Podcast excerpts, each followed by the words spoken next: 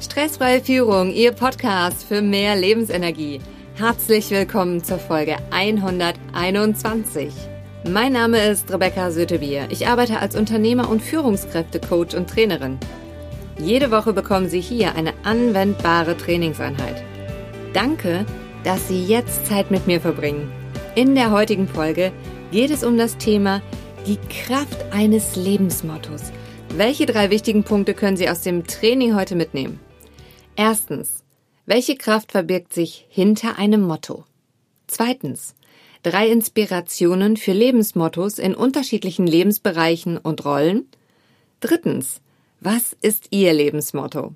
Sie kennen sicher jemanden, für den diese Folge unglaublich wertvoll ist. Teilen Sie sie mit ihm, indem Sie auf die drei Punkte neben oder unter der Folge klicken. Starten wir mit dem ersten Punkt. Welche Kraft verbirgt sich hinter einem Motto? In der letzten Folge ging es um die Macht des gesprochenen Wortes. Für unsere unterschiedlichen Rollen, die wir im Leben spielen, ergibt es Sinn, diese in einem jeweils passenden Lebensmotto auf den Punkt zu bringen. Damit richten Sie sich auf das aus, was Sie erreichen wollen. Und genau das ist auch die Kraft hinter einem Motto. Diese Kraft für sich und sein Leben zu nutzen, halte ich für clever. Ergibt das Sinn für Sie? Kommen wir auch gleich zu Punkt zwei: Die Inspiration für Lebensmottos und in unterschiedlichen Rollen. Ich habe immer wieder neue Mottos, denn je nachdem, was gerade von mir gefordert wird, unterstützen mich diese bei der Erreichung meiner Ziele. Und ich gebe Ihnen einfach als Inspiration mal drei meiner Mottos. Beruflich habe ich zum Beispiel gerade das Motto, bleib ruhig, atme weiter, bleib fokussiert. Für meine Gesundheit habe ich das Motto, Athleten essen und trainieren. Sie machen keine Diät und Bewegungsübungen. Und für Freundschaften habe ich das Motto, es heißt Freundschaft, weil man mit Freunden alles schafft. Was ist Ihr Lebensmotto? Entdecken Sie Aussagen, die Ihnen Kraft geben und die Sie motivieren, auf Ihrem Weg weiterzugehen, auch wenn es mal schwierig ist. Es gibt so gute Sprüchekarten oder auch Google, da gibt's auch sehr gute Mottos.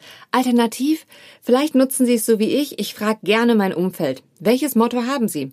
Oder hatten sie mal. Die meisten bringen mich immer wieder auf neue gute Ideen und das führt zu spannenden und guten Gesprächen.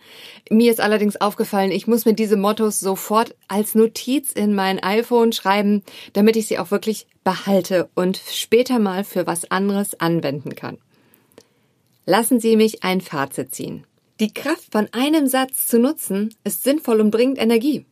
Schreiben Sie Ihr Motto auf und platzieren Sie es so, dass Sie es mehrere Male am Tag sehen. Bei mir ist es gut sichtbar an meinem Laptop und lässt meine Energie beim Lesen immer wieder steigen und nach oben bringen, sodass ich ausgerichtet bleibe. Wissen zu teilen schafft Verbindung. Mit wem teilen Sie Ihre Erkenntnisse aus dieser Folge heute?